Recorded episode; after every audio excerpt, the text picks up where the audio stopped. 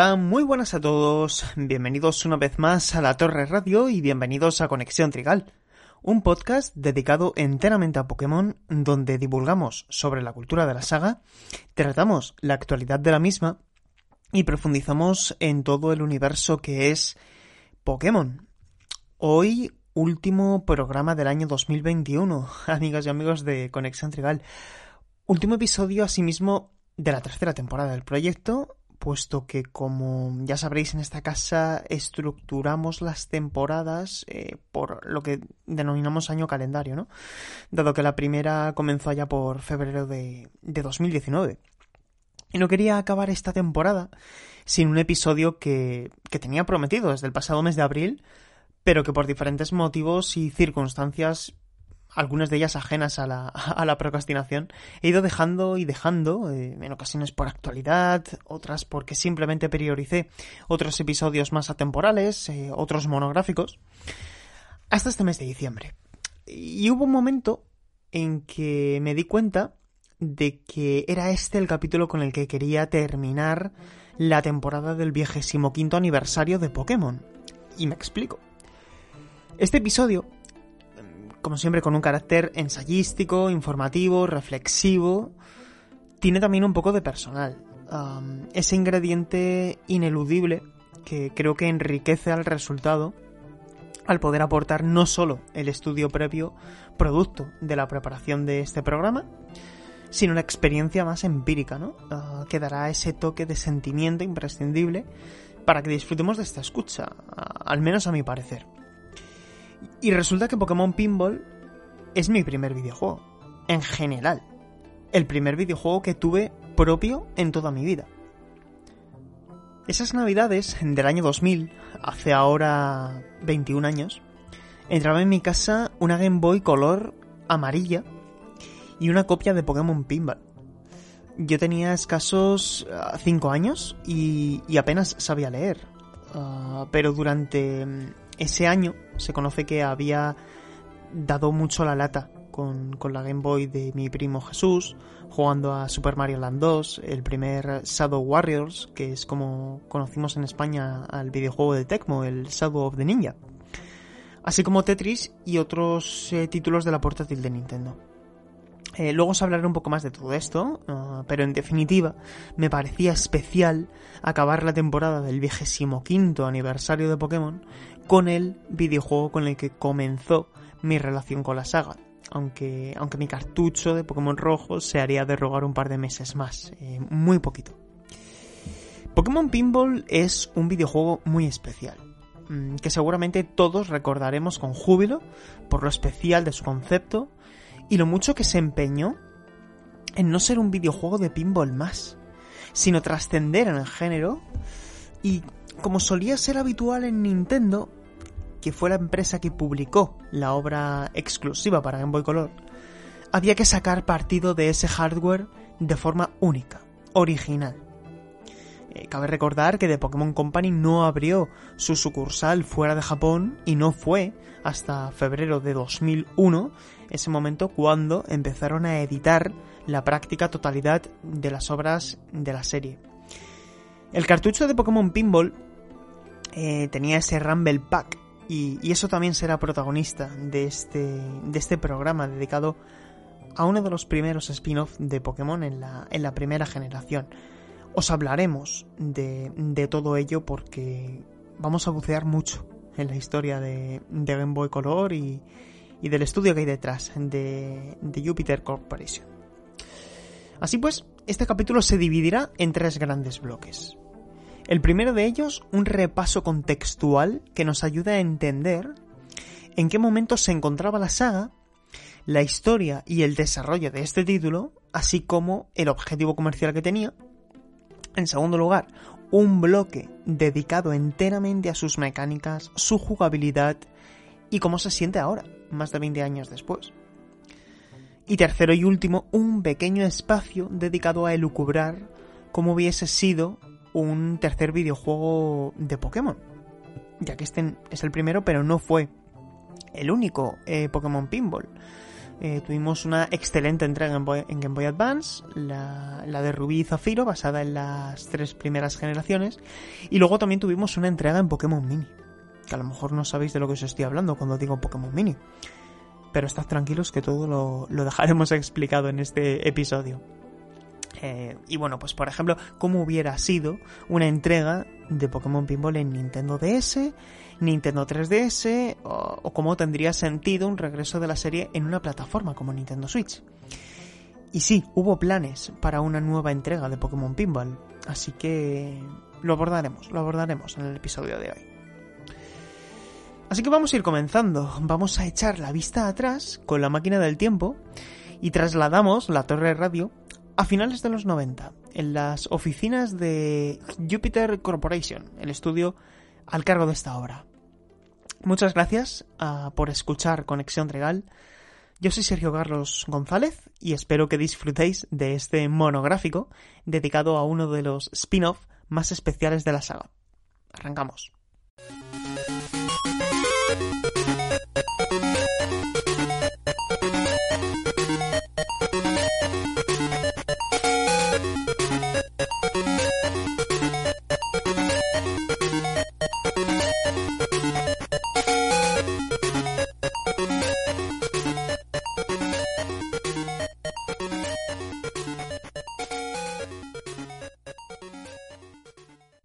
Vamos a comenzar por hablar del porqué de la existencia de un videojuego de Pokémon basado en un pinball y cómo ese proyecto recayó en Jupiter Corporation, un pequeño estudio de videojuegos afincado en Kioto con otra oficina satélite en Tokio, ambas en Japón. Comencemos por el principio. Mm, tras el lanzamiento de Pokémon Rojo y Verde en Japón ese 27 de febrero de 1996 para Game Boy, obras que revitalizaron hasta límites insospechados la vida de la portátil de Gunpei Yokoi, eh, que con siete años a sus espaldas empezaba a detener su implantación en el mercado nipón y no encontraba alicientes para despegar de la misma forma en Occidente, Nintendo era consciente de que ese monstruo comercial capaz de vender en toda su vida 7,93 millones de copias solo en Japón, sumando también eh, Pokémon Azul, que llegaría em, solo unos meses después, como os contamos en el capítulo dedicado a por qué Pokémon Verde nunca llegó a Occidente. Hablamos de que Rojo, Verde y Azul son el segundo videojuego más vendido de la historia en Japón en formato físico, solo por detrás de Animal Crossing New Horizons para Nintendo Switch, que ha superado esta barrera histórica hace solamente unas semanas, de acuerdo con, las fuentes de datos de, de Famitsu. Así que imaginaos, la obra de criaturas de Game Freak, inicialmente rechazada en los despachos de Nintendo, dejaba ahora atrás en pequeñas las cifras de sagas como Dragon Quest, Super Mario Bros. de Famicom, que este último había vendido 6,8 millones de copias, ah, era algo sin precedentes. Sin precedentes. Y mientras se gestaba la edición de esos cartuchos para Occidente al tiempo en el que ya se trabajaba en la segunda generación de la, serie, Nintendo y Tsunekazu Ishihara sopesaban cuál debía ser el siguiente paso. Tsunekazu Ishihara, el llamado rey de los juguetes, como le llaman algunos, es ahora CEO de The Pokémon Company y entonces máximo responsable de Creatures, la compañía antes conocida como Ape Inc., Ape Inc., que terminaría absorbiendo un tercio de Pokémon. Eh, recuerdo, los dos tercios del copyright de Pokémon eh, restantes pertenecen a Game Freak y Nintendo. La tercera pata de la mesa es Creatures. Entre Creatures, Game Freak y Nintendo es donde están todos los derechos de, explotación de Pokémon. Y claro, dijeron, ¿qué hacemos ahora? Tenemos un, insisto, monstruo comercial del que pueden pasar dos cosas. Que muera de éxito, como ha pasado con muchos éxitos efímeros, como, como Yokai Watch, o que se establezca como una franquicia de medios. Eligieron lo segundo, evidentemente. Y lo consiguieron. Em, convertir una pareja de videojuegos en una licencia con presencia no solo en el ocio electrónico, sino también en una serie de televisión, películas, juego de cartas, camisetas, estuches, cereales, en fin, todo lo que fue llegando poco a poco a todo el mundo. Pero ese pensamiento, que yo denomino tridimensional, y centrado en aprovechar al máximo el fenómeno de las criaturas de bolsillo, solo conoció casos de éxitos en sus primeros años. También, por supuesto, en el videojuego. Y claro, ese pensamiento tridimensional creo que contemplaba la idea de decir, ¿por qué vamos a limitarnos en solamente hacer un JRPG? En hacer que todo lo que esté alrededor de Pokémon sean videojuegos JRPG. Así que así, eh, mientras trabajaban en la segunda generación, que llegaría a Japón en 1999 con Pokémon Oro y Plata como maestros de ceremonias, había que expandirse en Occidente, tanto con los originales, como también una activación eh, de un despliegue de obras derivadas enorme, ¿no? Y es así como se dio luz verde a varios proyectos. El primero de ellos, Pokémon Pinball de la mano de Jupiter Corporation, como vamos a ver en, un rato. Otro, adaptando el juego de cartas coleccionables en Game Boy con Hudson y criaturas a la cabeza, que llegaría inicialmente a Japón en diciembre del 98 en exclusiva para Game Boy Color. Fue este el primero que se publicó, antes que Pokémon Pinball. Nosotros tuvimos que esperar hasta el 15 de diciembre del año 2000, Luego tenemos también Pokémon Snap, que no necesita presentación y del que hemos dedicado un monográfico, el segundo episodio de la primera temporada, con, Fran, a quien mando un abrazo enorme. Esa obra desarrollada por HAL Laboratory, Pokémon Snap, con Satoru Iwata como productor para, para Nintendo 64. En ese juego, pues había que fotografiar a Pokémon en su entorno natural. Un shooter sobre raíles, en definitiva, que llegaría en marzo del 99. Nosotros lo recibimos en septiembre del año 2000. Y luego también saldría en, Nintendo 64 en 1998 eh, una versión exclusiva de Pokémon Stadium desarrollada por HAL Laboratory. Eh, antes se hablaba de, Pokémon Trading Card Game como el primer spin-off portátil y el Pokémon Stadium primero de de HAL Laboratory fue el primer spin-off en sobremesa. Y que no es esta entrega de la que estoy hablando ahora la que luego llegaría en abril de 1999. En abril de, 1999 llegaría a Japón, un mes después de Pokémon Snap, una entrega ampliada y mejorada, eh, muy parecida a esa Pokémon Monsters Stadium, que es la primera. Y esta segunda, esta que llegó unos meses después, es la que nosotros recibimos. ¿de acuerdo? La que nosotros conocemos como Pokémon Stadium. Y que cabe decir también que Pokémon Stadium llegaría a Occidente en marzo, en, Europa, en marzo del año 2000. ¿Por qué digo todo esto? Pues porque como podéis ver, entre 1999 y el año 2000 se produjo el gran estallido en Pokémon en varios frentes. Por un lado, la llegada de la saga principal a Occidente con rojo y azul, entre septiembre del 98 en Estados Unidos y noviembre del 99 en España, el lanzamiento de todos estos spin-off divididos en Game Boy, eh, la consola actualmente de Nintendo en entorno doméstico, como era Nintendo 64, y, luego también eh, la segunda generación en, Japón.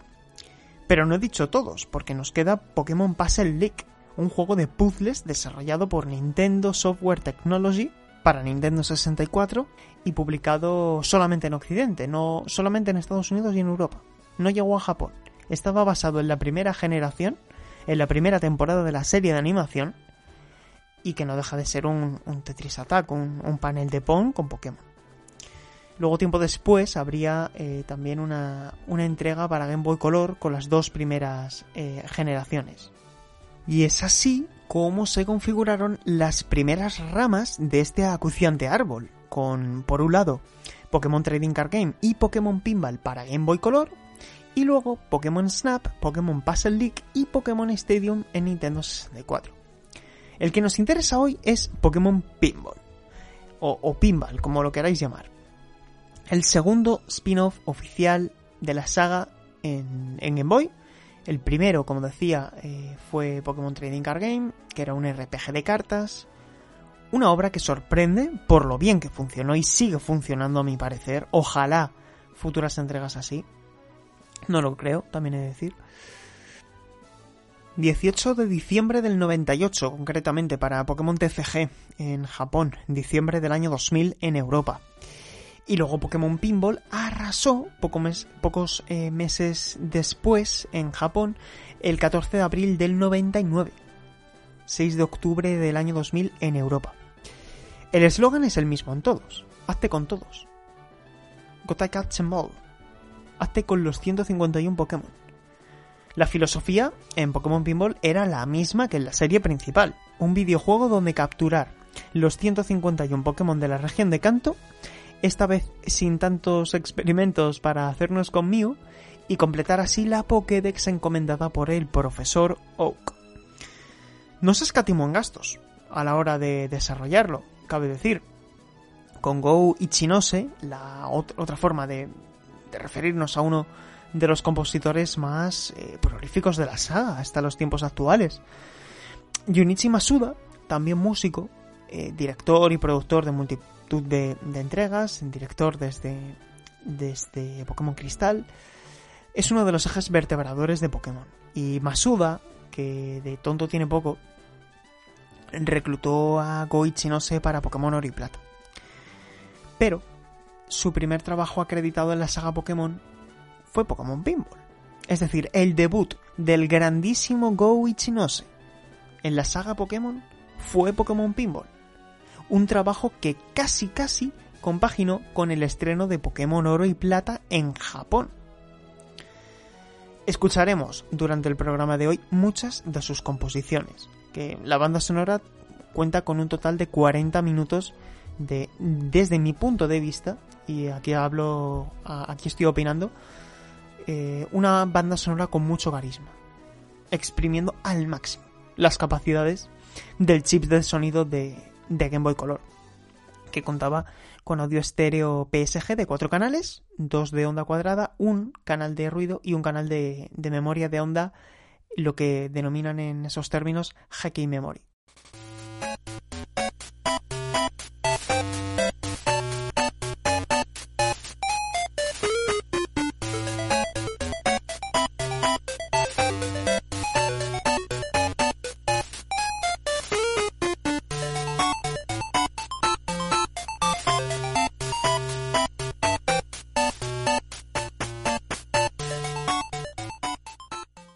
Antes decía que el objetivo de Nintendo con Game Boy Color, publicada originalmente el 22 de octubre de 1998 en Japón, dos años y medio antes del estreno de Game Boy Advance en esas tierras, es que tuviera software exclusivo que justificase la introducción del color y algo más de potencia. Ese panel LCD Sharp de 160 x 144 píxeles de 2,5 pulgadas de diagonal fue el recipiente para dos tableros de pinball, uno rojo y otro azul. Podía parecer impensable incluir todos ahí, pero se pudo.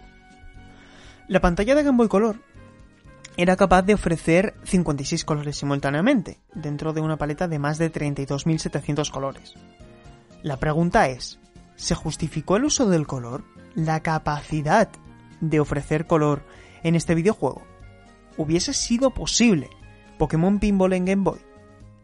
Bueno, luego lo discutimos, pero Nintendo logró así, con esta consola, dar respuesta a plataformas como Neo Geo Pocket Color, Atari Lynx o Game Gear de Sega, con esa gran ventaja de la que, pues bueno, creo que pudo presumir en su momento de tener una autonomía de, según indicaban ellos, 10 horas a través de la alimentación de dos pilas AA una, diferencia sustancial respecto a otras consolas de la competencia.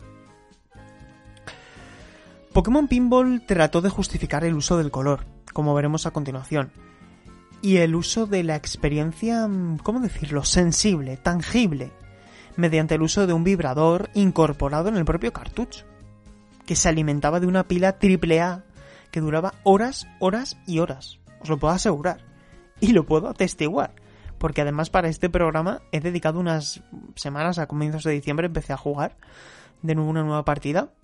Y, y, como digo, Game Boy Color no deja de ser un experimento previo a Game Boy Advance, que iba a salir inicialmente Game Boy Advance en el 97, ¿vale? Pero Nintendo decidió retrasarla, en parte, en teoría, para mejorarla, para mejorar su construcción, eh, detalles técnicos, detalles, bueno, en fin, un montón de, de, de, motivos que retrasaron, o mejor dicho, postergaron el estreno de Game Boy Advance, ese salto generacional eh, que estuvo, por supuesto, también motivado por el éxito de Pokémon. No se podía confundir a la gente. Al fin y al cabo, eh, Game Boy Color fue un balón de oxígeno de dos años con el que aprovechar y experimentar con el uso del color, alargar la vida de una Game Boy revivida. Y por supuesto digerir el éxito doméstico e internacional de ese Godzilla llamado Pokémon. Es decir, ese momentum, esa inercia, había que aprovecharla de alguna manera.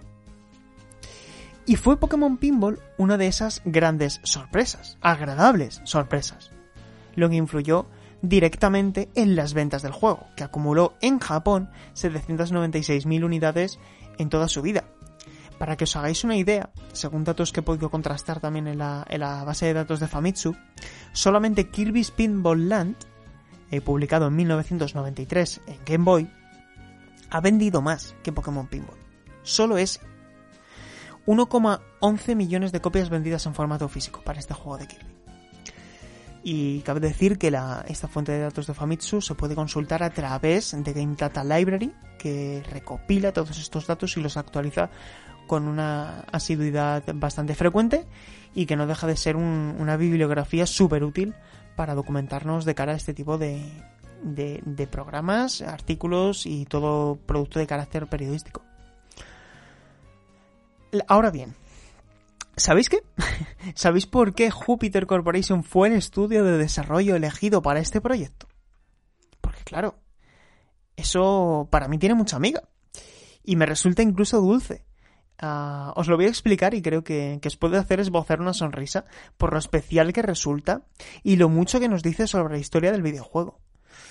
Al menos, oye, si sois tan, tan amantes como yo de la arqueología del medio, eh, Así que, sin más, vamos a poner algo de música de, del gran Ichinose y, y continuamos.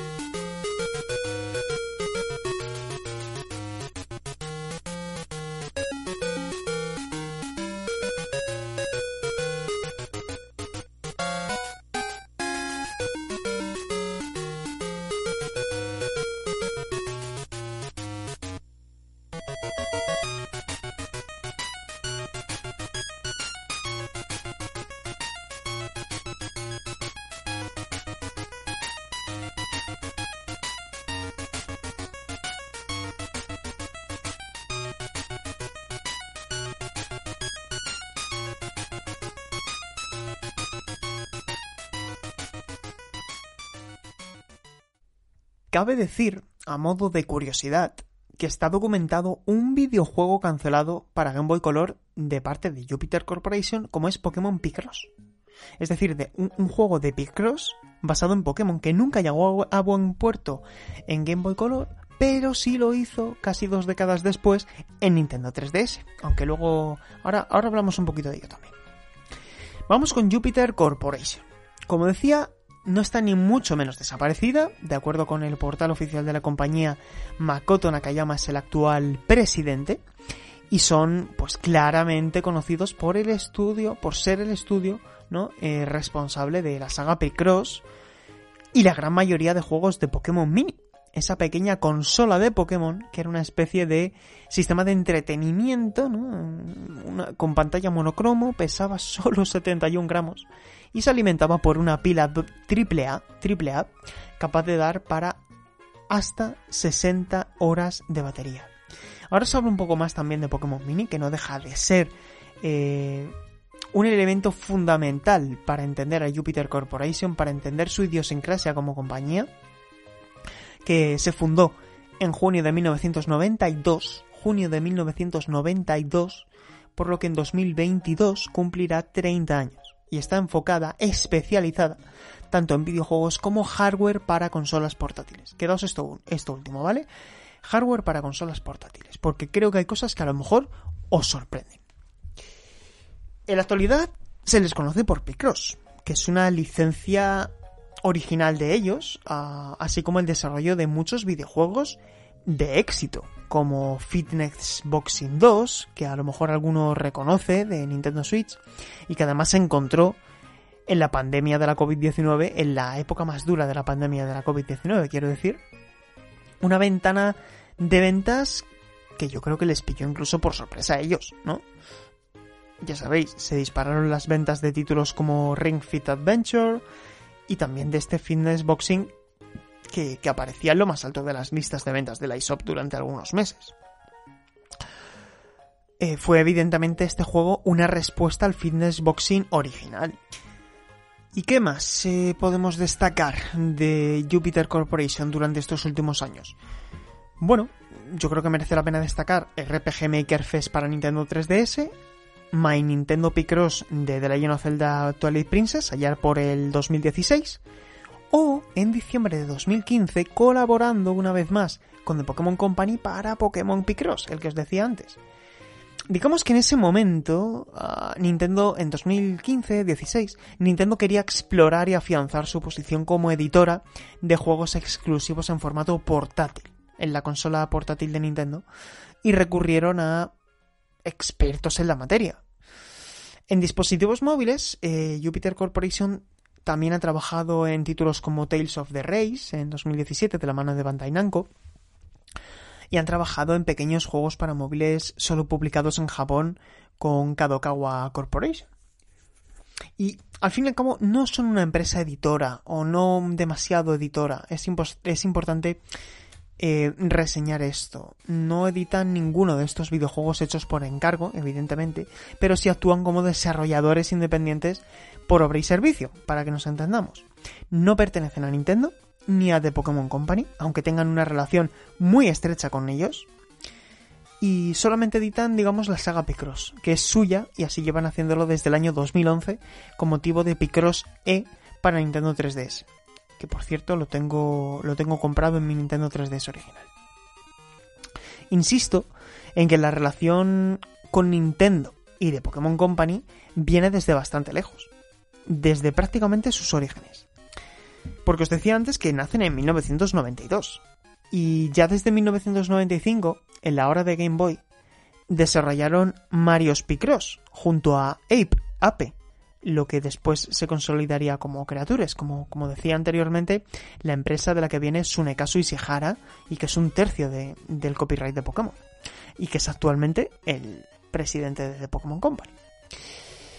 Tanto confiaron en Nintendo, en este estudio, en Jupiter Corporation, que les encargaron, y aquí redoble de tambores, Game Boy Camera, para Game Boy y Game Boy Color ese periférico que era una cámara que insertábamos en la entrada de cartuchos de Game Boy. En honor a la verdad, este periférico no se desarrolló solo por Júpiter, sino de la mano de Hirokazu Tanaka, el, que, el presidente de Creatures, el que fue contactado directamente con Nintendo, debido a que el periférico no estaba dejando satisfechos a los jafazos de Nintendo, ¿no?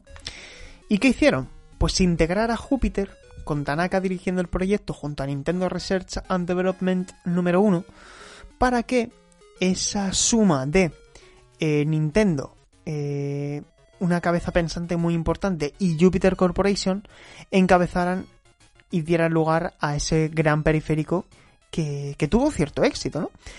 Y, quedaron tan, tan satisfechos, ¿no? Porque Game Boy Camera, que esto no lo he dicho, se publica en febrero del 98, ¿vale? Febrero del 98 un poquito antes de Pokémon Pinball, etc. Y claro, dijeron, esta gente tiene talento. Ah, y dijeron, esa idea de incorporar tecnología en los cartuchos, pues puede a lo mejor llevarse un paso más allá. Por lo tanto, la génesis de la vibración del cartucho de Pokémon Pinball nace aquí en esencia. Jupiter Corporation es una compañía de muchísima importancia para Nintendo. Muchísimo. De hecho, voy a comentar algunos juegos que quizá recordéis, no necesariamente eh, First Party, de la mano de Nintendo como desarrolladora, pero que sí se han publicado en exclusiva en plataformas de Nintendo. Y que es que a lo mejor algunos de los que voy a decir a continuación los recordáis, porque los habéis jugado o los tenéis. Me refiero a juegos como The World Ends With You o Kingdom Hearts Chains of Memories para, eh, de Square Enix, eh, The, World The World Ends With You para Nintendo DS y Chains of Memories para Game Boy Advance.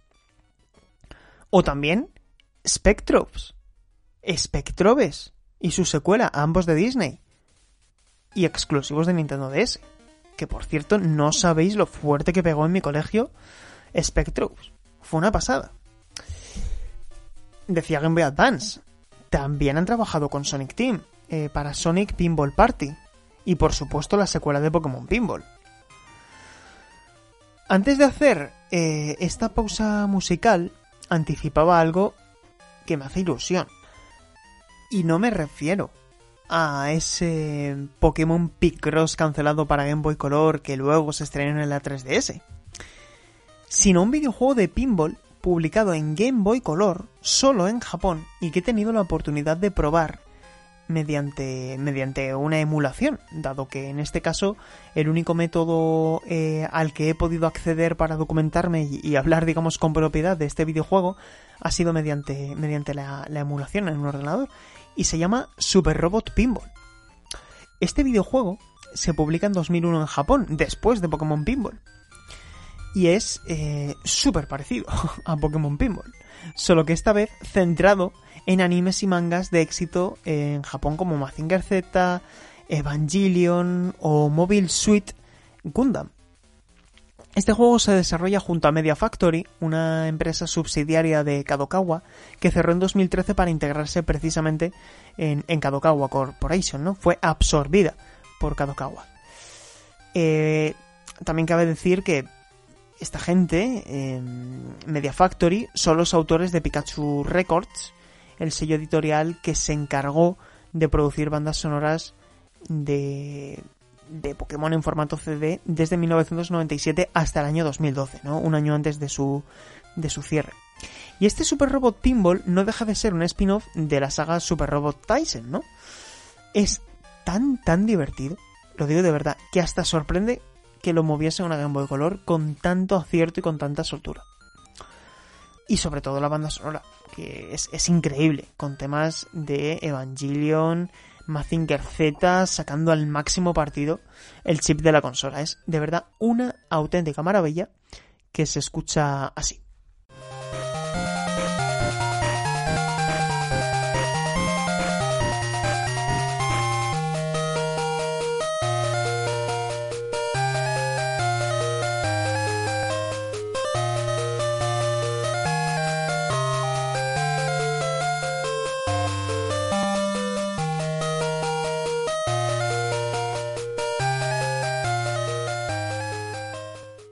Combates contra jefes finales, el uso de robots que podemos registrar en una especie de Pokédex, la posibilidad de guardar la partida, algo no tan común en la época, y que por cierto también se pudo en Pokémon Pinball, como os explicaré en el siguiente bloque, y la escalofriante cifra de más de 100 personajes, todos ellos animados con sprite de frente y de espaldas.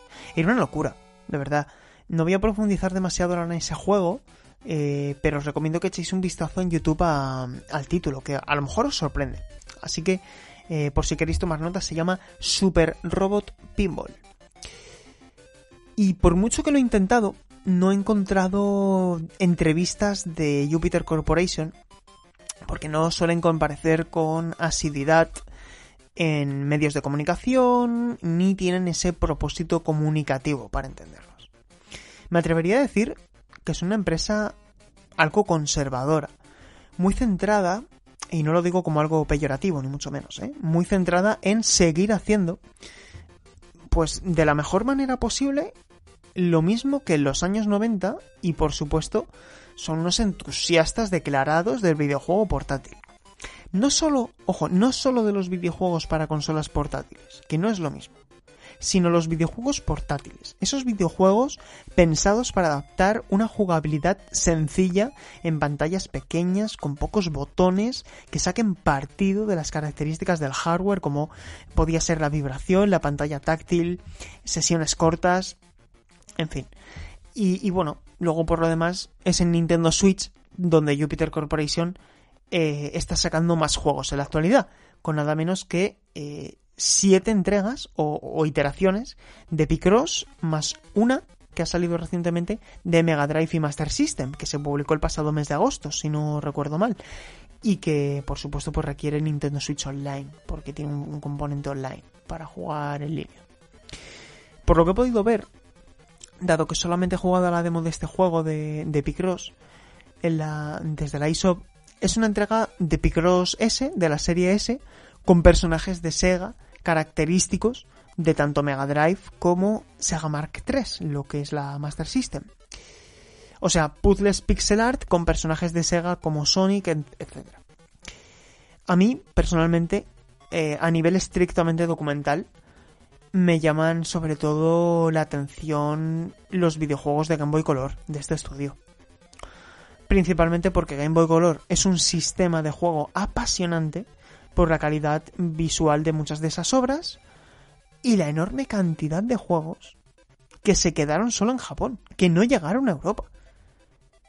Como el que he mencionado antes, o como Sakura Taisen, que es un videojuego de, de puzzle, ¿no? Porque al final el anterior juego de pinball que comentaba, Super Robot Pinball, eh, pues tuvo a Media Factory y a, a, Jupiter Corporation, ¿no?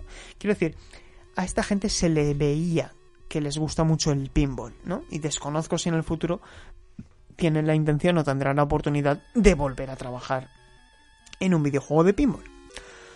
Antes de terminar con este bloque de Jupiter Corporation y adentrarnos ya en, lo que es Pokémon Pinball, mecánicas, contenido, etc., vamos a hablar de una de sus mayores contribuciones a la historia del entretenimiento, a, mi parecer, como es eh, Pokémon Mini.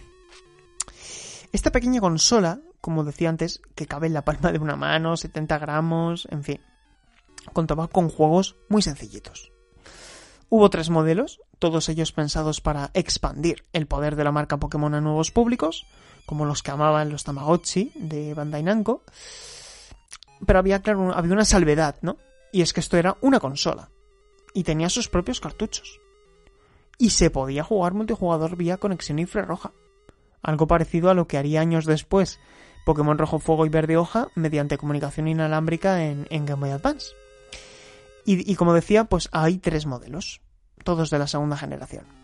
Uno azul, de Whopper, que es el que yo tuve. Otro verde, Chikorita. Y otro morado, Smochu. Y por cierto, lo, tuve y lo sigo teniendo por suerte. En total hubo 10 juegos para Pokémon Mini. ¿Vale? 10 juegos. De esos 10 juegos, llegaron 4 a Estados Unidos y 5 a Europa. Uno que se puede destacar es Party Mini, que venía incorporado con la consola, al menos aquí en España. estaba desarrollado por Denjusha, una y bueno, pues traía una selección de minijuegos como boxeo, en el que había que agitar la consola, etcétera. Y luego también había juegos eh, para Pokémon Mini, uno de puzzle, otro de pinball, uno de cartas, uno de Tetris, otro de carreras. Y de todos ellos de todos ellos, 6 fueron desarrollados por Jupiter Corporation, de los cuales en Europa pudimos acceder a dos, ¿vale? Los otros fueron exclusivos de, Japón. Los que pudimos jugar aquí en Europa fueron Puzzle Collection, Puzzle Collection, que al final es lo que ellos dominaban, los puzzles, y Pinball Mini, Pokémon Pinball Mini, que también es de lo que ellos dominaban. Así que creo que no os, sorprenderá. Em, hecho este repaso, terminamos diciendo que Jupiter Corporation hizo los Magic Craft de Pokémon. Pokémon Craft. ¿Y qué es esto de Magic Craft? Pues bueno, una serie de merchandising, una serie de libros de manualidades de diferentes sagas, como Kirby o Pokémon, que generalmente se incluían en los, en los manga, en los cómics japoneses, y ofrecían la posibilidad de crear un Pikachu de papel, ¿no? Eh, es decir, pura papiroflexia. Muy curioso, la verdad, muy, muy, muy curioso. Sin más, llegados a este punto, hacemos otra pausa musical y nos adentramos ya así en Pokémon Pinball.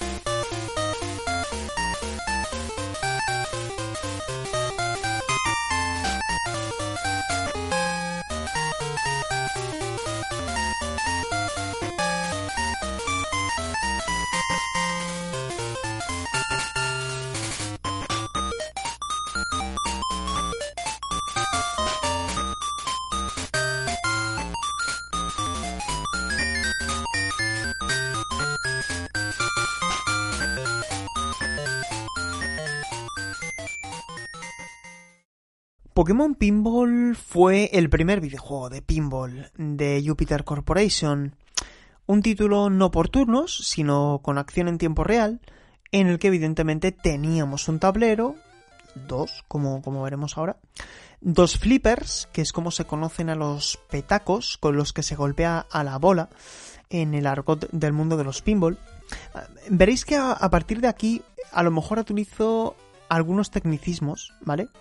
Como lo que acabo de decir de los flippers, porque el mundo de los pinball me gusta mucho, desde que era muy, muy, muy pequeñito. De hecho, algunos de los regalos muy recurrentes que me hacían eran tableros de estos de pinball pequeños.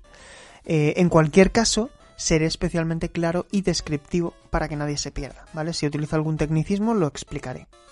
Como si estuviese hablando a, a una persona que no tiene ni idea del asunto. Tenemos que remontarnos a una entrevista que he encontrado en Smaplations, en una web que es fantástica también con un montón de bibliografía y documentación detrás. Digamos, son entrevistas, ¿vale? Traducidas al inglés desde el japonés. ¿Y por qué es tan importante el trabajo que hacen? Ya no solamente por el valor documental de todo lo que hace esta página, Smaplations, sino porque son traducciones bien hechas. No son traducciones hechas a través de un programa informático, sino que está bien interpretado. No hay margen para la, mm, para la, mala interpretación o para la confusión como suele pasar en muchas ocasiones, ¿vale? Es gente que sabe hablar japonés y que lo traduce al inglés, y eso es fantástico. Y esta entrevista que digo está dedicada a Satoru Iwata y se publica en el año 1999. En esa charla explica sus orígenes como desarrollador, sus aficiones y sus objetivos para el futuro. Eh, como digo, se publica en el 99 con un Iwata ya presidente de HAL Laboratory, justo antes de su transición, desde lo que sería su salto a Nintendo de todas todas. A pesar de que había trabajado con Nintendo en muchas ocasiones, él era un trabajador de HAL Laboratory, la empresa de Kirby, etc. Fue una época esta muy bonita, que nos pilla justo en ese gran auge de Pokémon, en ese crecimiento también de HAL Laboratory gracias a los grandes eh, títulos que iban a lanzar, como Super Smash Bros., eh, como Pokémon Snap, Pokémon Stadium, en fin. Esto es una época especialmente importante también para Satoru Iwata, que había trabajado en muchos juegos para Nintendo antes de ser presidente de, de HAL. Y dos de ellos son Pinball y Golf. ¿Vale?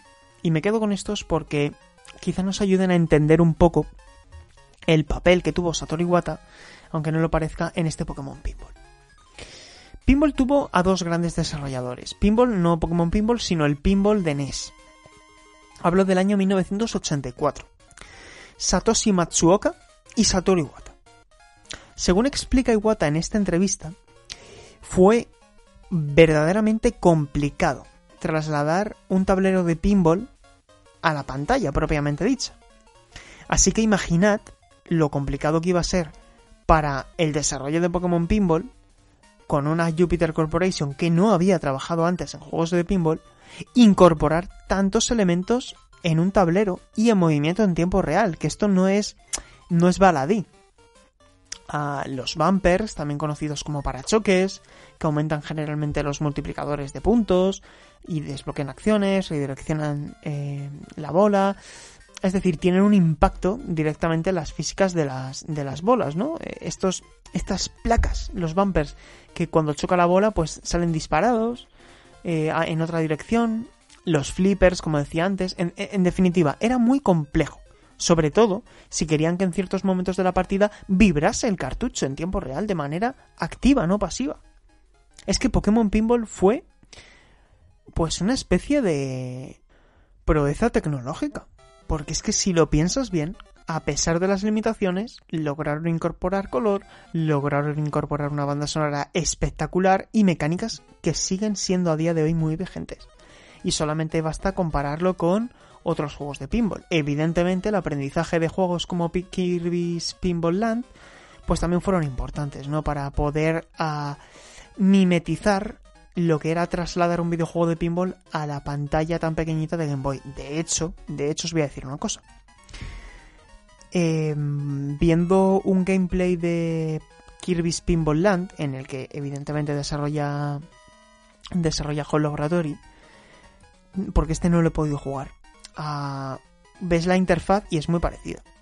La manera de disponer los elementos en pantalla, la forma, el lenguaje del juego, en definitiva, el lenguaje del juego y es, vamos, tiene una pinta de divertidísimo. Miraré luego cuánto cuesta comprar el cartucho, porque me gustaría poder ah, tenerlo para, para tener una opinión más formada. Pero vaya, mm, lo que sí que no hay duda es que era un juego mucho más simple mucho más discreto y mucho más eh, mucho menos ambicioso que Pokémon Pinball. Es que al final este juego estoy viendo en internet que se puede hacer un speedrun en 6 minutos. Ya os digo yo que para completar Pokémon Pinball con los 151 Pokémon, completar los dos eh, tableros, etcétera, te podía dar para varias decenas de horas. Varias decenas de horas. A mí fue un juego que me duró años. En definitiva, esta entrevista que se publica originalmente en Just Games, traducida por Smaplations, dice en cierto momento lo siguiente. Insisto que estamos en el 99. Pokémon Pinball ya se había lanzado en Japón, de forma que lo podemos denominar como una especie de postmortem. ¿Y por qué traigo esta entrevista aquí? Pues por algo muy interesante que se dice en la misma. poco sabíamos de este juego, es decir, no sabíamos mucho de este juego, de su génesis, después del lanzamiento en Japón. Y por cierto, ni que decir tiene que Satoru Iwata es uno de los principales responsables de que Pokémon Oro y Plata, publicados en Game Boy el 21 de noviembre de ese mismo año 1999 en Japón, eh, tuviera la región de, canto en el cartucho. Todo fue gracias a sus habilidades de programación. Eh, lo logró en tiempo récord. Logró codificar de nuevo todo el código de canto, reescribiendo absolutamente todo dado que el código de los cartuchos originales de rojo y azul era imposible de replicar, por lo complejo y enrevesado que era. Al final Satoru Iwata era un, un superdotado. Y además era uno de los buenos, era uno de una persona que siempre pensaba primero como jugador, no como, como empresario. Llegaría a ser presidente de Nintendo por completar así su, su perfil y en definitiva, pues en, la entrevista, en esta mágica entrevista, dice lo siguiente. Eh, le preguntan eh, si se le ocurrieron a Nintendo los planes o ideas iniciales de juegos como Pinball y Golf para NES. Y él dice, nos enviaban un esquema muy general de lo que querían, ¿no? Porque al final eh, Nintendo les dijo, queremos un juego de Pinball y un juego de Golf para, para NES, para Nintendo NES. Y dice Iwata, pues nos mandaban unos dibujos conceptuales. Luego, eh, aquí digo ya textualmente, tomábamos las decisiones más detalladas sobre cómo darle vida al juego. Para algo como el pinball, por ejemplo, decidimos primero cómo se movía la bola, cómo debía ser la respuesta de, las, eh, de los flippers, todos esos pequeños detalles. El pinball estaba realmente bien, bien hecho. Dice que, vamos, él quedó muy satisfecho con el resultado. Y dice, de hecho estaba tan bien hecho que el juego Pokémon Pinball recientemente lanzado utiliza el mismo motor. Es decir, es decir, esto es información.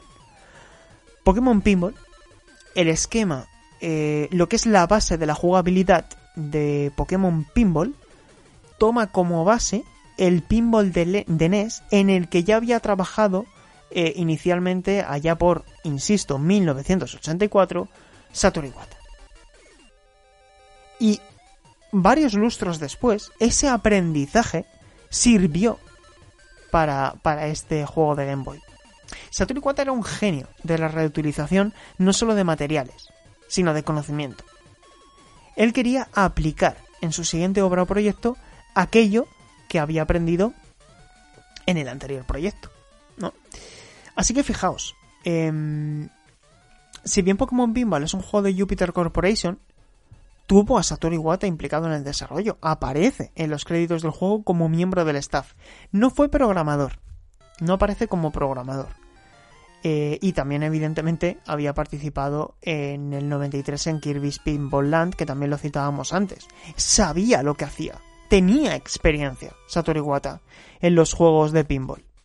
Y sobre todo, y más importante, conocía la licencia Pokémon. Porque conocer la licencia Pokémon y conocer los pinball facilitaron que este videojuego saliese como salió. Porque no solamente tenía experiencia en juegos de pinball o solamente tenía experiencia en juegos de Pokémon, sino que tenía experiencia en todo. Entonces su conocimiento su experiencia y su capacidad para asesorar y para, gestionar grupos permitió que Pokémon Pinball fuera un videojuego del que hoy estamos hablando con tanto buen recuerdo y que tuvo tanto éxito. Como videojuego, Jupiter Corporation se encargó de todo y se encargó, por supuesto, de otro aspecto extremadamente meritorio como es la vibración del cartucho, porque ellos eran los ingenieros detrás de esa tecnología. Ellos son los responsables de todo eso. Ah, ¿y qué más podemos decir? Eh, bueno, Satoru Iwata también fue productor de Pokémon Pinball Mini, de manera que también trabajó eh, con, Jupiter Corporation de cerca en ese proyecto y también trabajó como productor de la secuela de Pokémon Pinball Rubí Zafiro en 2003, ya como presidente de Nintendo. Posición que Satoru Iwata comenzó a desempeñar en mayo de 2002, tras el fallecimiento tristemente de Hiroshi Yamauchi. Y se convirtió así en el cuarto presidente de la historia de Nintendo, el primero que no pertenecía a la familia Yamauchi. El debut de Iwata, esta entrevista es del 99, el, el, debut de Iwata se produjo en el año 2000, en junio del año 2000, como General Manager de la División Corporativa de Planificación y luego ya como presidente en 2013, después de 11 años, ¿no? Fue también nombrado CEO de Nintendo of America. Y tristemente, eh, porque por desgracia esta historia termina de esta forma, Satoru Iwata murió por un cáncer en agosto de 2015. Os recomiendo escuchar dos programas de Conexión Trigal en los que ahondamos en la figura de Satoru Iwata como eje vertebrador del universo Pokémon. El primero, el de la beta de Pokémon Oro y Plata, el 2.02. Ahí hablamos del desarrollo de esos mágicos cartuchos y de lo que os comentaba antes de por qué él fue responsable de, de, este de, de que Pokémon Oro y Plata tuvieran la región de canto. Y el segundo es el de Pokémon Snap, concretamente el 1.02. Os recomiendo que los escuchéis. Así que con todo esto dicho, em, me gustaría comentar un poco, pues, qué hace tan especial, ¿no? A Pokémon, a Pokémon Pinball, un poquito de la jugabilidad. No quiero hacer este, eh, este punto demasiado descriptivo, porque creo que no tiene mucho sentido hacer esto en la radio. ¿De acuerdo? No, no lo estáis viendo, entonces no tiene mucho sentido que me ponga a profundizar en demasía de aspectos de la, de la jugabilidad más allá de que el juego, insisto, tenía todos los Pokémon, ¿vale? Tenía todos los Pokémon de canto. Y os preguntaréis, ¿cómo se capturaban los Pokémon? ¿Cómo leñes se podía capturar a Pokémon en un juego de pinball? Pues lo hacía de la siguiente manera. Teníamos dos tableros, ¿vale? El tablero rojo, que a mi parecer y aquí estoy opinando, era más difícil que el, panel eh, azul, que el tablero azul. Eh, siempre jugaba más en el panel azul de pequeño porque me, me, parecía más fácil. Y luego ya cuando vi que tenía todos los Pokémon capturados del tablero azul dije, vamos a ver, vamos a ponernos las pilas. Eh, Zascandil, como me decía mi padre de pequeño, que me decía Zascandil. Y, y vamos a ver si, si podemos coger un poquito de habilidad. Así que me puse a entrenar en el tablero rojo. Al final un juego de pinball requiere de varias cosas. La primera de, eh, de mucha precisión, ¿no? Porque dependiendo de en qué momento golpees la bola con, con los lanzadores, vas a direccionar eh, la bola a un lugar u otro, ¿no? Si le das con, con el pico, pues vas a extremar un poquito más la dirección para que la curvatura sea más abierta, ¿no? De otra, de otra forma, pues puede ser más, eh, pues ángulos más agudos, más obtusos. Eso, eso ya lo tenías que calcular tú. Y cuanto más jugaras, más lo podías dominar. Más lo podías dominar. ¿Y de qué trataba la jugabilidad? Pues básicamente tú tenías eh, un tablero de pinball en el que lanzabas una bola y esa bola inicialmente era una, una Pokéball. La podías evolucionar, la bola también. Es decir, es que la complejidad del juego en, en, dos pantallas estáticas, ¿no? Porque era la parte inferior y la parte superior, es. A, a mí me lo sigo pareciendo. A mí me parece superlativo lo que hicieron a nivel de diseño con este juego. Porque era un juego con todas las letras, súper profundo, con un montón de, de intríngulis. En, muy, muy, muy. Con, un escenario, además, cabe decir que era dinámico, porque había elementos que podían aparecer o desaparecer de la pantalla, todo en función siempre de nuestras acciones. Pero claro, aquí hemos venido a capturar Pokémon, no a que nos cuenten rollos. ¿Y cómo podíamos capturar Pokémon? De la siguiente manera. En el sentido em, opuesto a las agujas eh, del reloj, ¿vale? Podías dar vueltas al tablero eh, por uno de los canales, una de las avenidas que tenía, una, especie de círculo que tiene el tablero, si lo hacías en sentido opuesto, en sentido antihorario, activabas uno de los tres interruptores eh, visuales para activar la captura de un Pokémon. De esta forma tenías que dar tres vueltas en sentido antihorario para en el tablero rojo meter la bola en la boca de Bellsprout o en el tablero azul en la boca de, de Cloyster. Y de esa manera activabas un periodo de dos minutos que te permitía capturar al Pokémon. Y ahora diréis, ¿y cómo se capturaba al Pokémon? Pues en esta primera entrega, eh, a diferencia de la segunda, que podían aparecer Pokémon huevo eh, caminando por el escenario, aquí teníamos inicialmente una pantalla en el centro del panel de color negro dividida en seis eh, piezas de puzzle de color negro. Y lo que teníamos que hacer era con nuestra bola golpear en el tablero rojo a los Electrode o en el tablero azul a los Shelder. Y de esa manera, em, al, al darles, al golpearles seis veces, desbloqueábamos ese puzzle y que no dejaba de ser una especie de cuadro con una ilustración bidimensional del Pokémon en ciernes, y de esa forma aparecía el Pokémon propiamente dicho y a partir de ahí le golpeábamos tres veces y le capturábamos con un 100% de éxito. Por si alguien no se ha enterado, descripción rápida. Una vez activado el proceso de, de, de captura, teníamos dos minutos. Durante el primer minuto, todas las bolas que perdiéramos teníamos el salvabolas activado a partir del segundo 59 se desactivaba el salvabola, de manera que si perdíamos una bola, perdíamos la posibilidad de capturar al Pokémon, misma regla aplicada para la evolución, y por lo tanto en esos dos minutos teníamos que golpear seis veces como mínimo a los Electrode o a los eh, Shelder para romper el cuadro y que apareciera el Pokémon propiamente dicho. Finalmente, golpeamos a los tres veces al Pokémon, como para entendernos, estaban emulando ese giro de la bola en las entregas originales, ¿no? El tu, tu, tu, tu hasta que finalmente se capturaba el Pokémon. Y así es como registrábamos a la criatura en ciernes en nuestra Pokédex. Y ahora diréis, ¿y cómo evolucionamos a un Pokémon? Pues la evolución era muy sencilla. En vez de en sentido antihorario, lo que teníamos que hacer era girar el tablero en sentido horario. Y al girar el tablero en sentido horario en tres ocasiones, teníamos la oportunidad de activar un proceso de evolución. Requisitos. Evidentemente tener un Pokémon capturado evolucionable, ¿vale? Un Pokémon que tuviera evolución. Y eh, meter la bola en otro de los agujeros del tablero, ¿vale? En este caso, en el de el tablero azul teníamos que esperar a que hubiera una flecha, una flecha dinámica eh, que mirara hacia la izquierda para meterla en el en el slowpoke y en el tablero rojo teníamos que golpear al al, al Starmie, que no me acordaba ahora, al Starmie.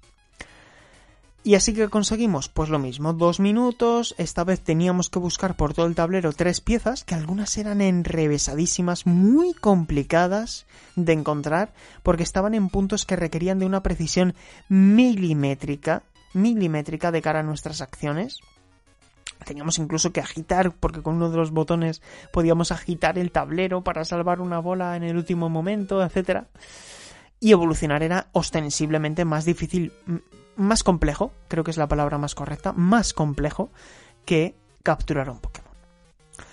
Y al, al, conseguir esos tres elementos, pues también ya podíamos, al meter la bola en el círculo central del tablero, a proceder a una, a una evolución. ¿Qué más características tiene Pokémon Pinball en las partidas de Pokémon Pinball? Pues bueno, algunas de las características más importantes del juego es que cada vez que capturásemos tres Pokémon, eh, mejor dicho, mejor dicho, voy a explicarlo mejor. Cada vez que capturabas un Pokémon te daban un punto. Y cada vez que evolucionabas un Pokémon te daban dos puntos. Con tres puntos, es decir, tres capturas o una combinación de captura y evolución, es decir, una captura por el valor de un punto y una evolución por el valor de dos puntos, tenías tres puntuaciones, tres, tres puntos de, de, tablero. Y eso lo que hacía era llevarte a un tablero de bonus. Y en Pokémon Pinball hay varios tableros de bonus.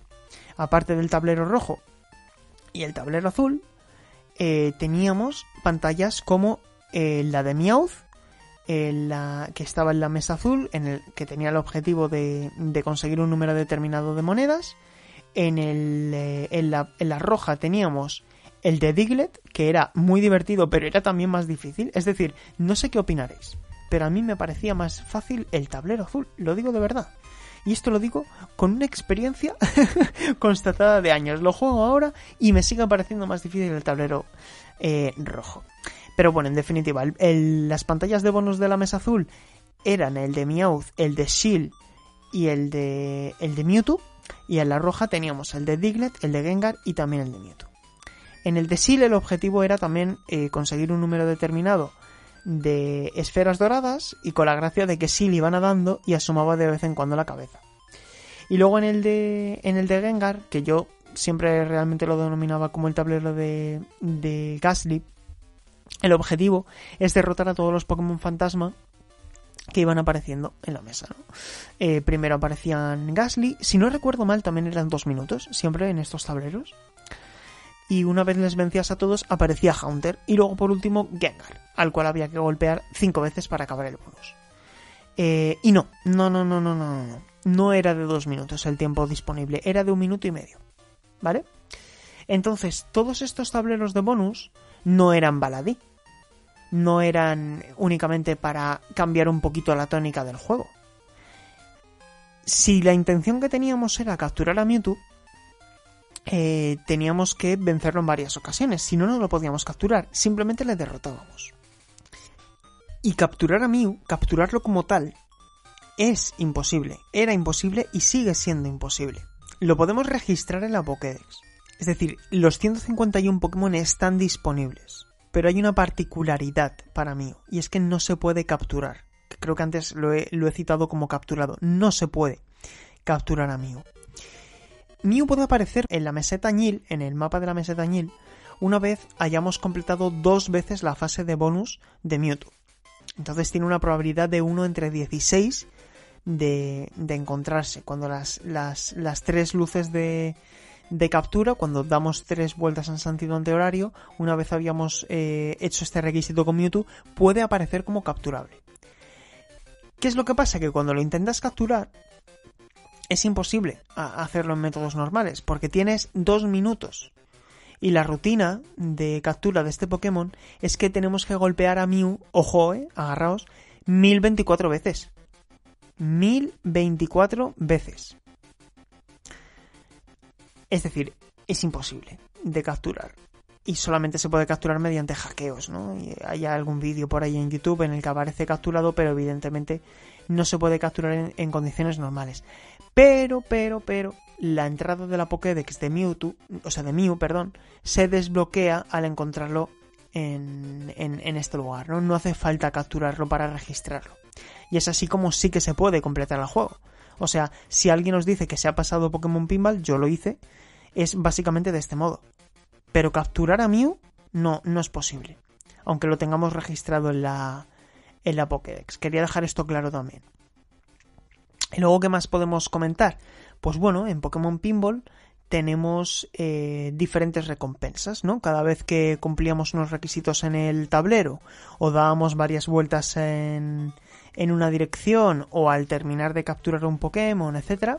Eh, en definitiva, al, encender cuatro interruptores, los cuatro que están justo encima de las, de las balas del agujero central, aparece la opción mete, Aparecía en la pantalla una palabra, ponían mete, y de esa manera podíamos conseguir bonus extras. Bonus de puntos, que al final esto no deja de ser un juego de pinball y el objetivo de cada partida es conseguir la máxima puntuación posible. Eh, podíamos desbloquear eh, un modo captura que instantáneamente iniciaba el proceso de captura.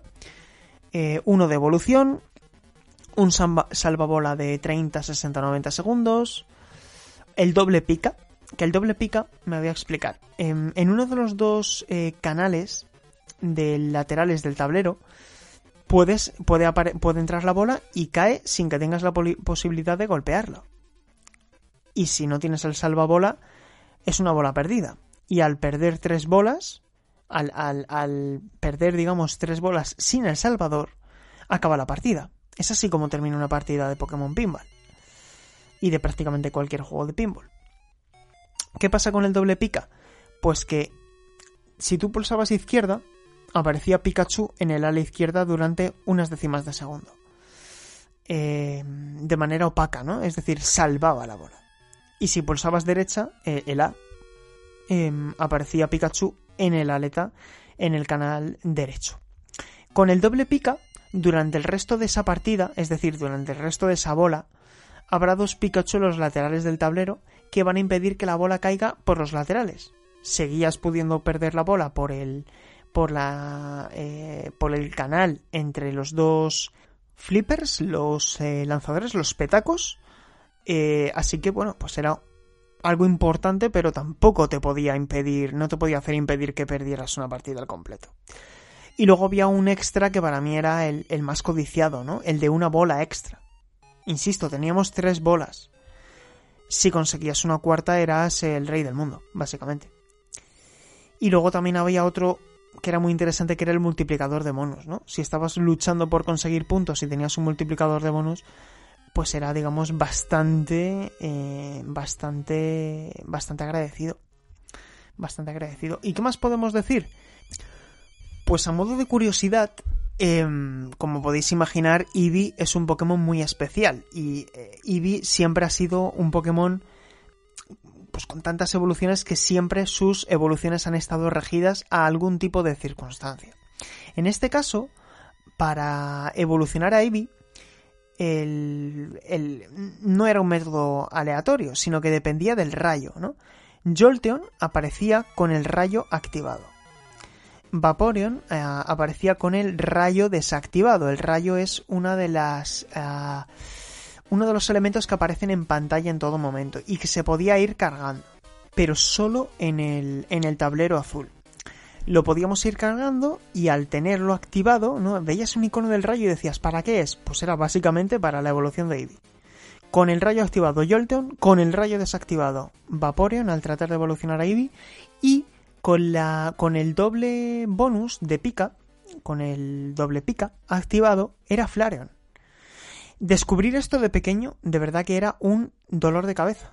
Porque esto era de lo típico que se iba eh, contando en el colegio, tal. De hecho, a mí, de lo que recuerde de los Pokémon más difíciles de capturar, era precisamente las evoluciones de Eevee. Y luego también en el tablero rojo, a mí me, me costaba mucho capturar a Pokémon que aparecían también pues con, con, más dificultades, ¿no? Por ejemplo, Moltres era uno de los Pokémon que aparecían en la meseta Añil. En el tablero eh, rojo teníamos Pueblo Paleta, Bosque Verde, Ciudad Plateada, Ciudad Celeste, Ciudad Carmín, Túnel Roca, Pueblo Lavanda, El Carril Bici, Zona Safari, Islas Espuma, Isla Canela y la meseta Añil. Y en el tablero azul teníamos Ciudad Verde, Bosque Verde, Montemoon, Ciudad Celeste, Ciudad Carmín, Túnel Roca, Ciudad Azulona, Ciudad Fucsia, Zona Safari, Ciudad Azafrán, Isla Canela y Meseta Añil. De esta manera, al, digamos, jugar al completo todos los todos todas las ciudades de ambos tableros podías capturar a todos los Pokémon de, del juego.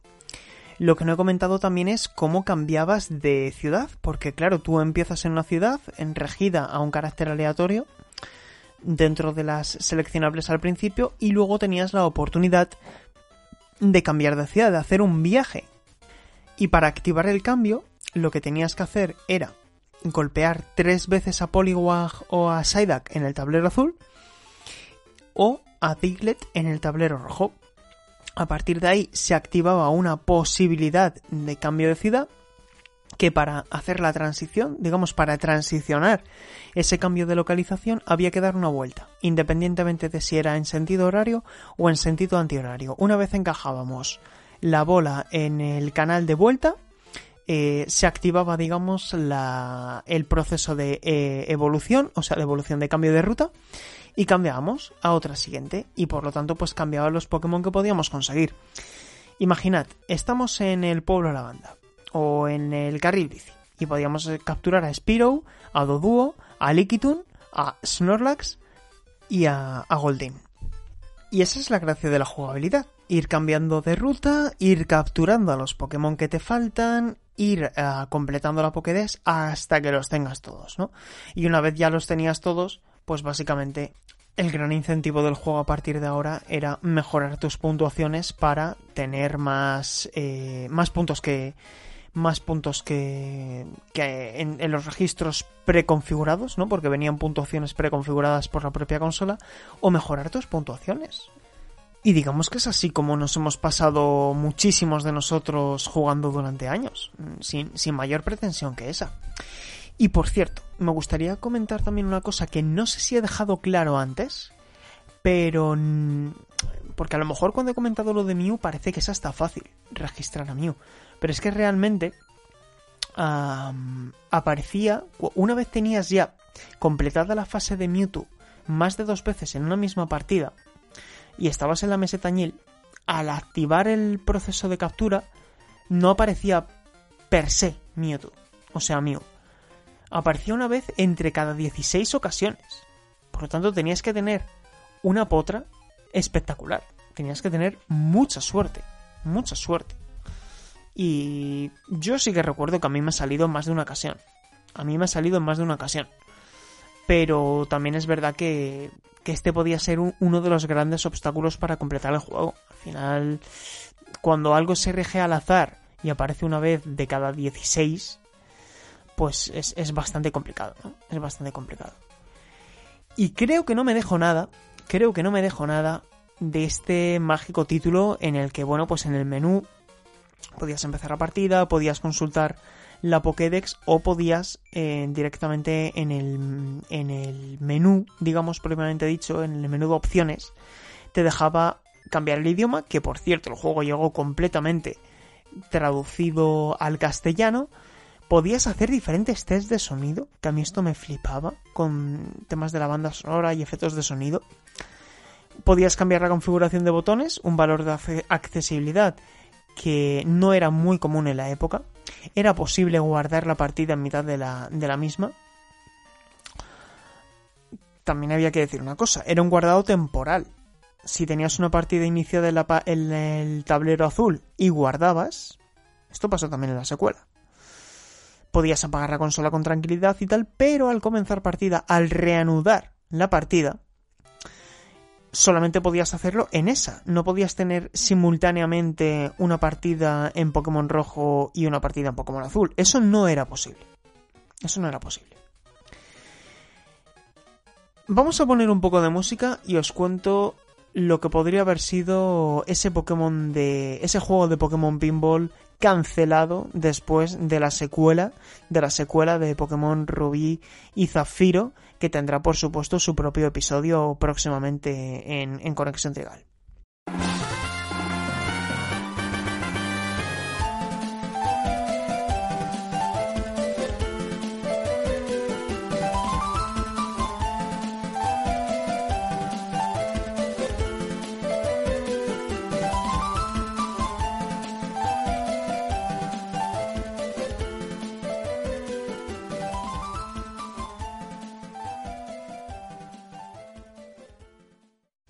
Además, la, información que vamos a tratar ahora es bastante reciente. Se dio a conocer el pasado mes de julio y forma parte de una filtración masiva de datos que tuvo Nintendo, de los cuales yo, por supuesto, no voy a ahondar porque eso fue pues, una especie de robo de información.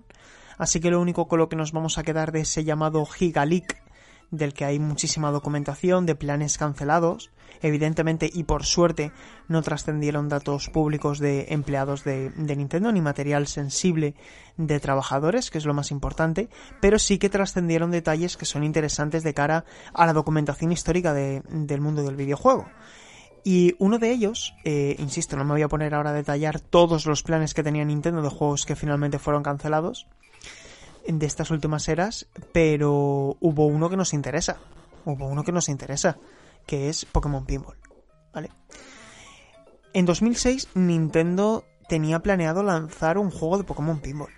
Y el mensaje recuperado en Resetera decía lo siguiente. Mm, la división encargada del desarrollo era Nintendo SPD Production Group número 3, que no es un número cualquiera. El SPD Production número 3 de la antigua Nintendo Software Planning and Development, que luego estas divisiones desaparecieron en septiembre de 2015 al fusionarse Nintendo EAD con, con, Nintendo SPD, ¿vale? Digamos que se fusionó todo para dar lugar a Nintendo EPD, Nintendo Entertainment Planning and Development. Pero ese, ese grupo estaba liderado por Kensuke Tanabe, ¿vale? El SPD Production Group número 3 de Nintendo es el equipo encargado de juegos como eh, Metroid Prime 2 Ecos, Metroid Prime 3 Corruption, mm, Earthbound, eh, o sea, Mother, Mother 3, el fantástico Mother 3 que no llegó aquí a Occidente, Battalion Wars, Battalion Wars número 2.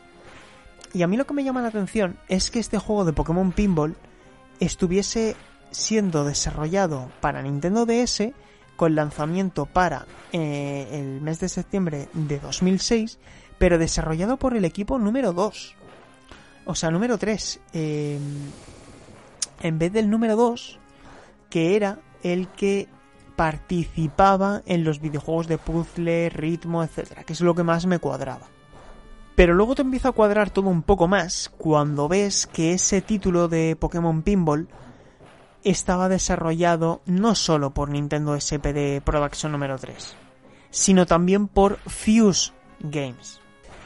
Fuse Games es un estudio que cerró en marzo de 2009, eh, que bueno, se, digamos, eh, se, reconvirtió en Silver, Ball Studios, pero eh, la historia de Fuse Games es una historia completamente relacionada con el mundo de los pinball. Era una second party de Nintendo, eh, estaba afincada en Barford, en Oxfordshire, en, en Reino Unido, y eran conocidos por ser el estudio encargado de desarrollar Mario Pinball Land y Metroid Prime Pinball.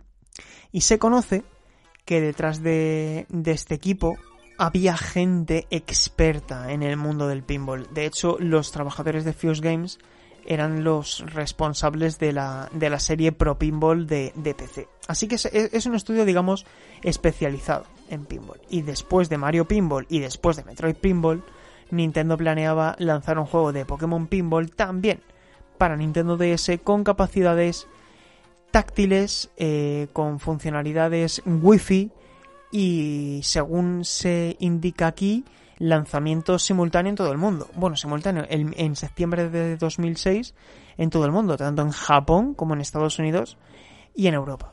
Eh, según lo que indican, el soporte Wi-Fi estaba indicado para eh, Communication Battle, ¿no? Yo creo que a lo mejor era para intercambio de criaturas o para algún tipo de modo multijugador competitivo entre dos jugadores al mismo tiempo. Y la información es bastante escasa, por, por desgracia. Iba a ser una secuela del juego de 2003, de Pokémon Pinball Ruby Zafiro. Sí que sabemos, por lo tanto, que no estaba. Em, no estaba desarrollado por uh, Jupiter Corporation, sino por Fuse, que ahora es el estudio Silverball, Silverball Studios. Y que no había más detalles. Es que no sabemos nada más. No sabemos nada más. Em, no sabemos por qué se canceló, no sabemos cómo iba a ser, no sabemos cómo iba a aprovechar la, la pantalla táctil, o mejor dicho, la doble pantalla de, de Nintendo DS.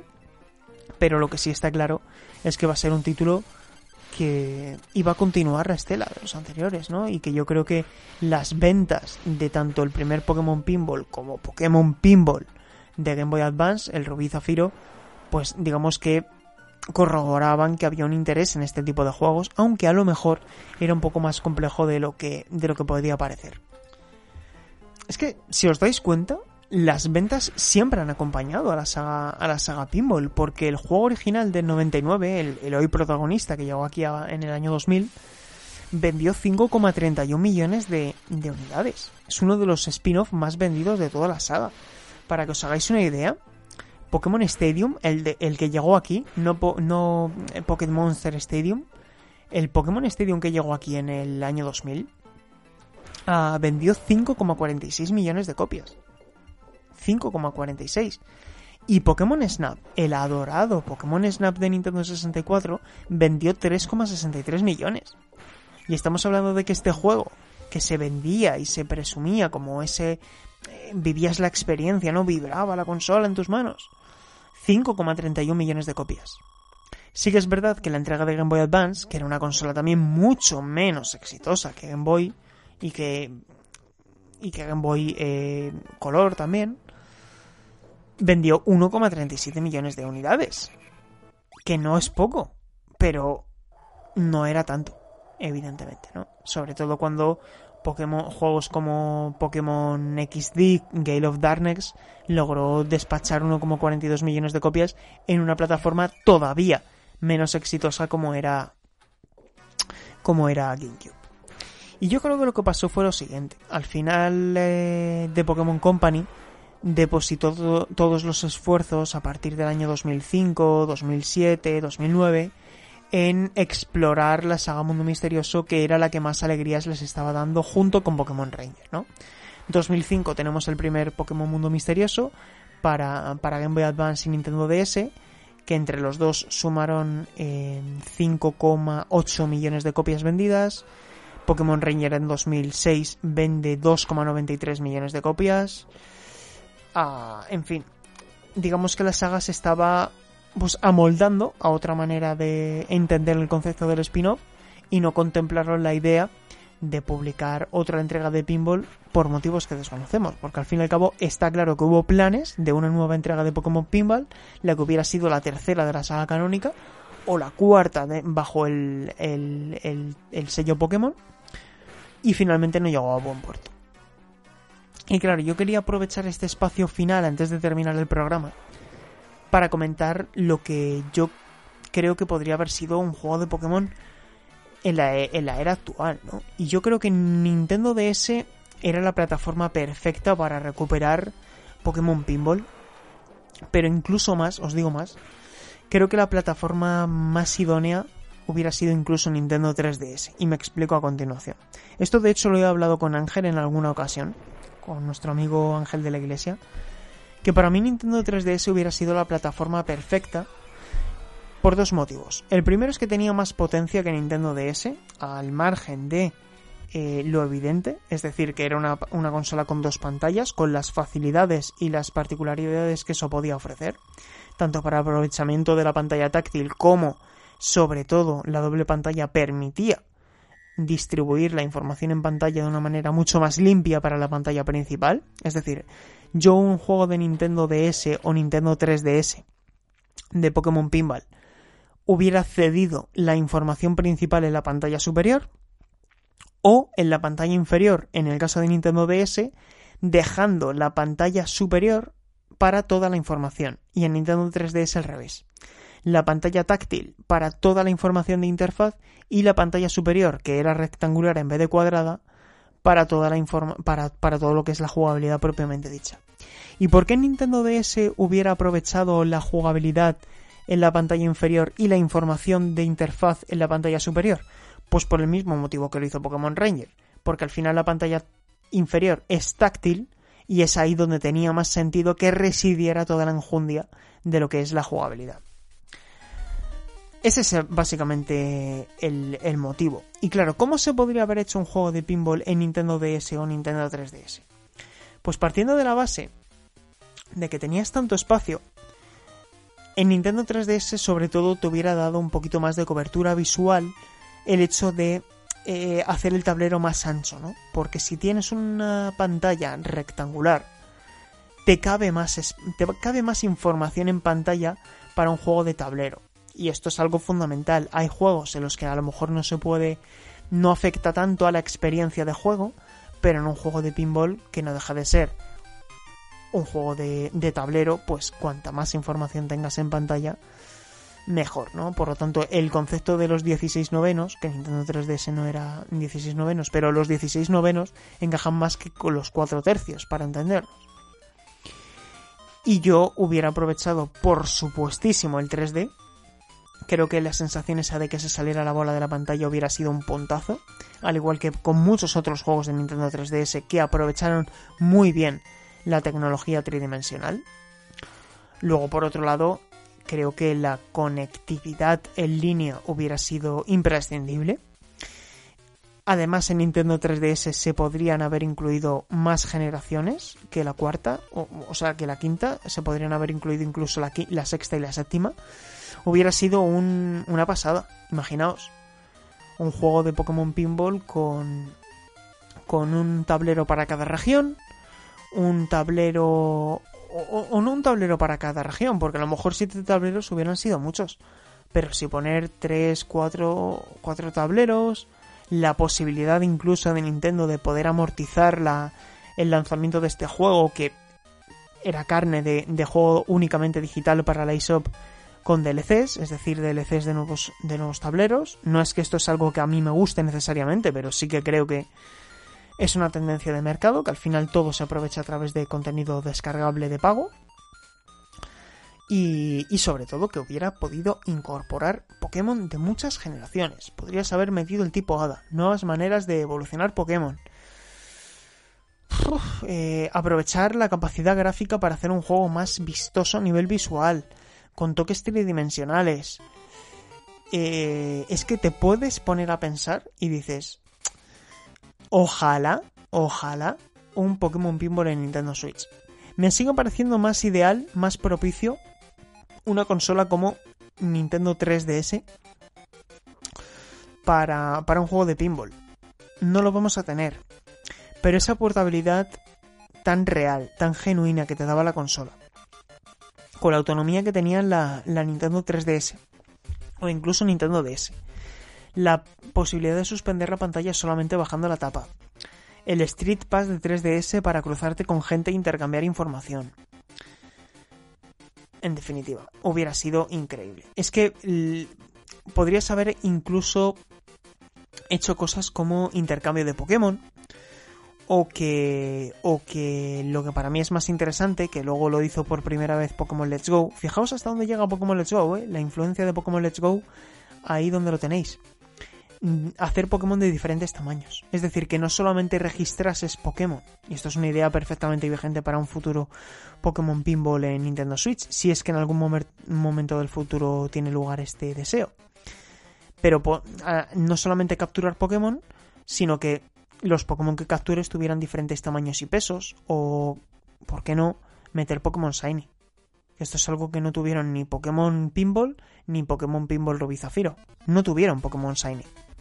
Y creo que hubiera sido una gran idea incluir Pokémon Shiny en una eventual nueva entrega. Que esa entrega que se estaba desarrollando para Nintendo DS. Así que no sé, no sé cómo se podría haber llevado a cabo ese juego. Yo tengo claro que era algo que tenía mucho sentido sobre todo por lo emergente que estaba siendo en el caso de 3DS, porque yo insisto, el juego estaba en desarrollo para la DS, pero yo creo que hubiera tenido más sentido aguantarlo para Nintendo 3DS.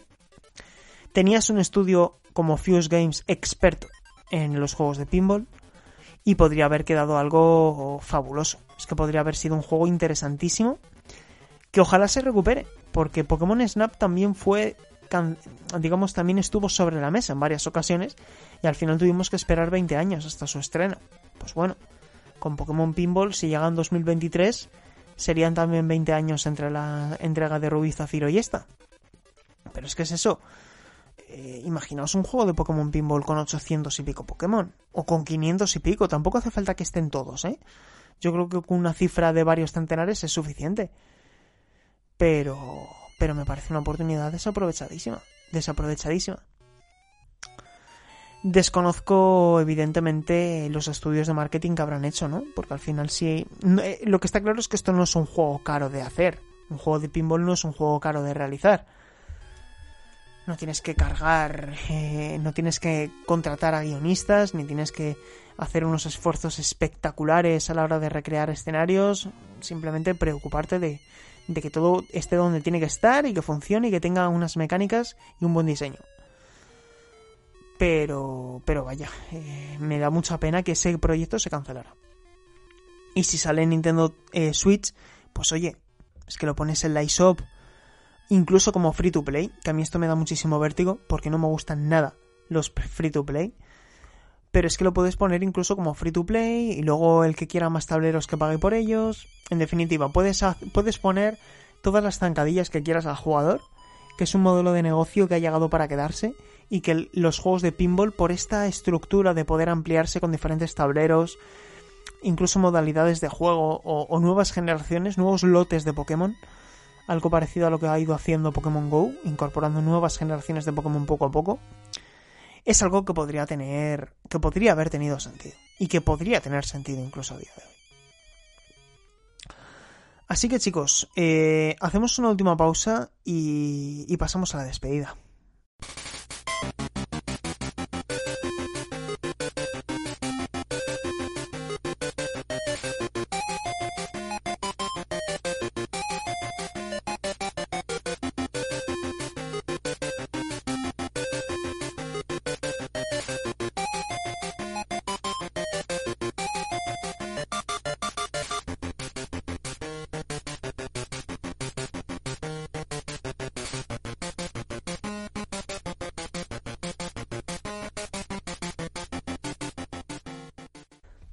Pues hemos llegado al final de este decimocuarto y último episodio de la tercera temporada de Conexión Trigal y por lo tanto también de la tercera temporada de Conexión Trigal. No voy a hacer esto demasiado largo porque si no voy a estar demasiado tiempo repitiendo y dándos las gracias por apoyar este por apoyar este proyecto. Pero sí que me gustaría recalcar lo importante y lo alentador que es para mí ver que cada nuevo episodio tiene tanto apoyo que rara vez no bajamos de las mil reproducciones entre, entre YouTube y, Evox, eh, sobre todo Evox, que es donde más gente nos escucháis, aunque cada vez hay más eh, episodios que se escuchan con varios cientos de, de reproducciones en Spotify y es algo también bastante interesante. Pero insisto, ah, para mí es un placer hacer este proyecto. sé que publico episodios con menos asiduidad de los que me gustaría. Vamos a eso, a 13, 14, 15 programas por año. Pero creedme que, que se hace con mucho cariño. eh, con mucho tiempo de documentación para que todo esté bien, para que todo esté bien contrastado y para que para que el producto sea lo mejor posible, ¿no? Porque para mí es lo más importante de estos monográficos y de cada programa que, que publicamos. El objetivo es hacer un buen producto. Un buen producto que guste escuchar y que se disfrute allá donde estéis, cuando quiera que, que, lo escuchéis y sea eh, caminando, lavando los, los platos, yendo o volviendo de trabajar, mientras jugáis a la consola, en definitiva.